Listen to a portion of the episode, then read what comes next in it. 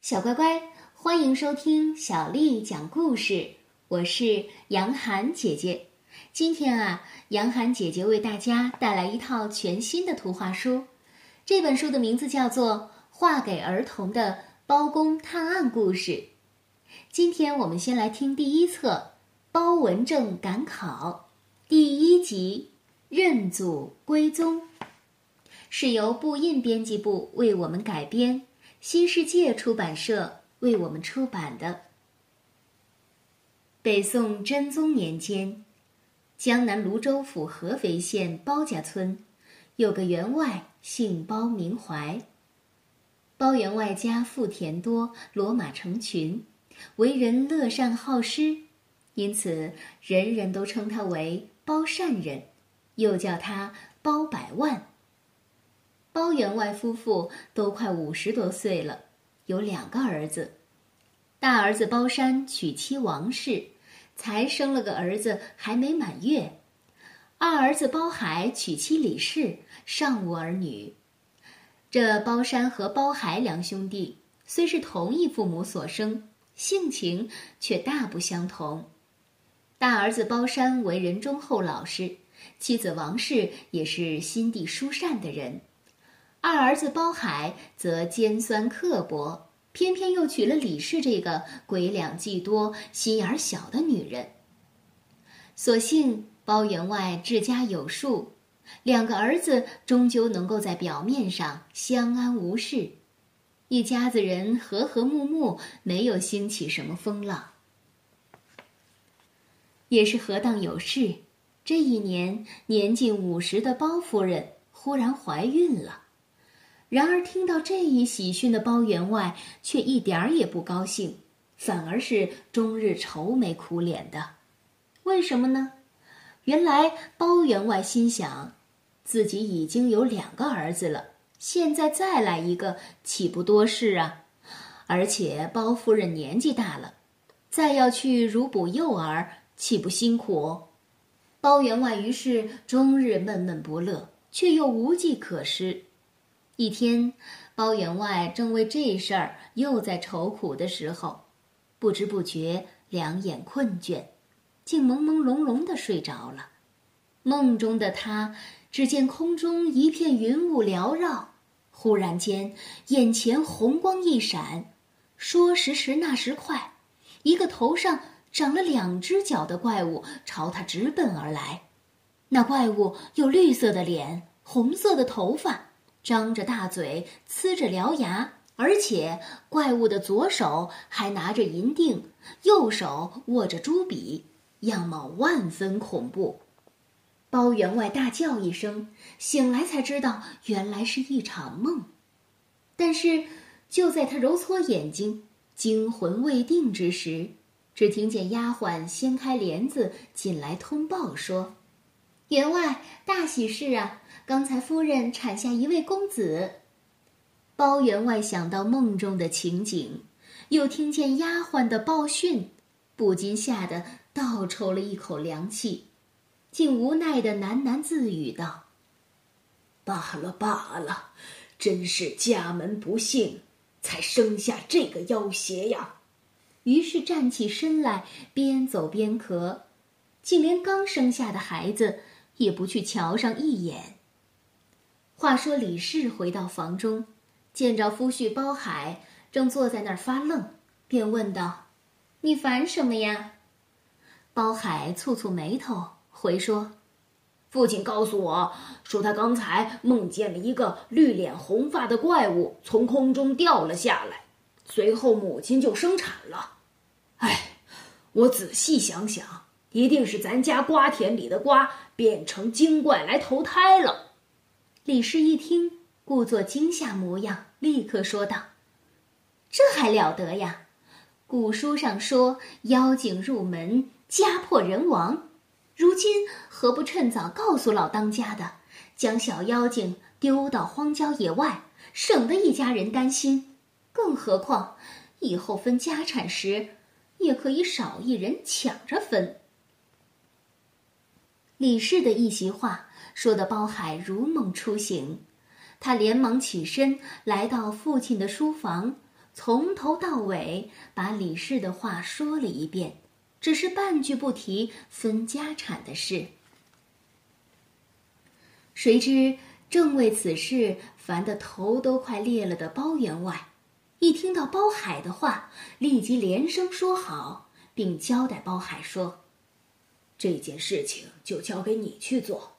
将来你母亲如果问起，就说孩子出生不久就死了。”领受父命的包海回到卧室，他先将乳母支开，又把丫鬟调远。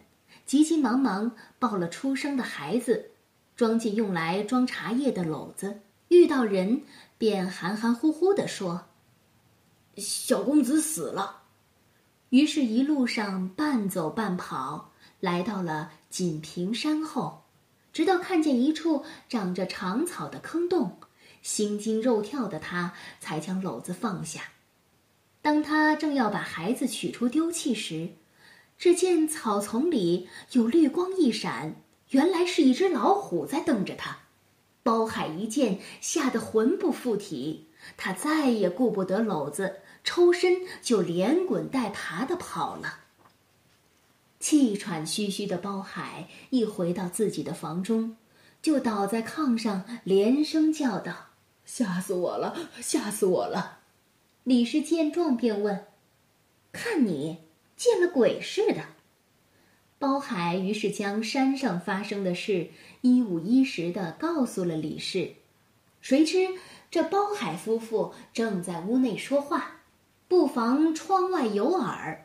恰巧包山的妻子王氏经过，就听了个一清二楚。他急忙回到屋中，心里又是着急又是心疼，不觉落下泪来。正好包山进入，王氏便将整个事情对夫婿说了。包山听了说：“不要紧，锦屏山不过五六里远，待我前去看看，再做处理。”且说包山急急忙忙的奔到了锦屏山后，果然看见一片深草坑洞，他于是四下找寻。终于找到了全身黑漆漆、油亮亮的三弟，包山满心欢喜，急忙打开衣服，将小孩揣进怀里，悄悄地回到了自己屋里。看见丈夫抱回了三弟，王氏真是说不出的喜悦，连忙接过三弟，解开衣襟就给他喂奶。然而包山这时却说话了，他说。救回三弟固然很好，但是我们一下子平白多出了一个孩子，别人看了岂不生疑？王氏想了想，心生一计，就说：“那这样吧，不如把我们才满月的儿子送给别人家养，我就单单养育三弟，岂不两全其美？”包山一听，觉得有理，当晚就将自己的儿子偷偷抱出。也是巧合，本村乡民张德禄的妻子刚生一子，未满月就夭折了。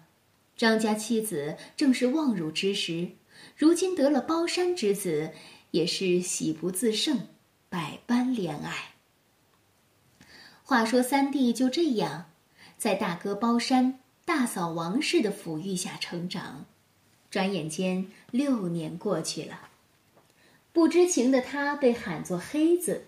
叫兄嫂做父母，但很奇怪的是，黑子从小到七岁的这些日子里，既没有哭过，也未曾笑过。每天一张小脸儿绷着不言语，就是人家逗他，他也不加理会。因此啊，除了包山夫妻对他百般呵护外，很少有人喜欢他。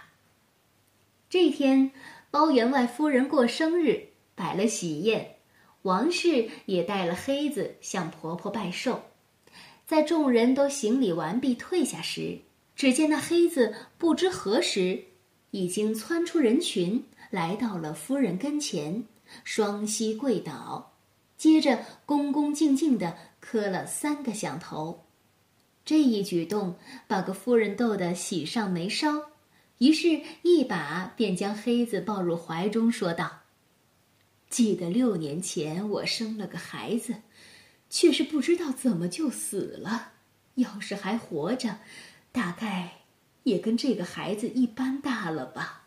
随侍在侧的王氏等到房中无人，连忙跪倒在婆婆面前禀道：“请求婆婆饶恕媳妇胆大之罪。这个孩子就是当年婆婆您所生的。当时。”媳妇因为担心婆婆年纪大，乳食不足，所以才将孩子偷偷抱到自己屋内抚养。由于时过境迁，今日因婆婆问起，媳妇才敢将实情禀告。善良的王氏隐瞒了叔叔包海以及李氏陷害黑子那件事情。夫人一听，连忙将王氏扶起，说。如此说来，真是多亏你了，你真是贤惠呀。接着，仿佛又想起了什么，便又问道：“但是你与包山所生，也就是我的小孙子，现在在哪里呢？”王氏回道：“现在在张家抚养。”夫人一听，立刻叫人将小孙子从张家领来。并且叫来包员外，将此事说了，又将黑子改名三黑，当场认祖归宗。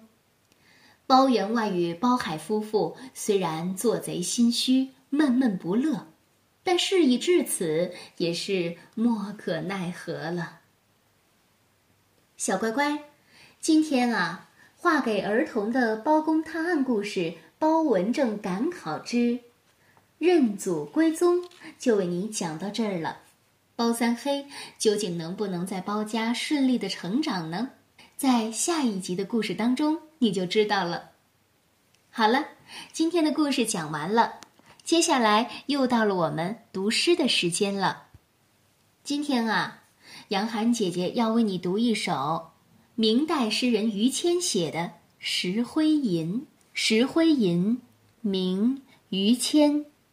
千锤万凿出深山，烈火焚烧若等闲。粉身碎骨浑不怕，要留清白在人间。石灰吟，名于谦。千锤万凿出深山，烈火焚烧若等闲。粉身碎骨浑不怕，要留清白。在人间，石灰吟，名于谦。千锤万凿出深山，烈火焚烧若等闲。粉身碎骨浑不怕，要留清白在人间。小乖乖，晚安。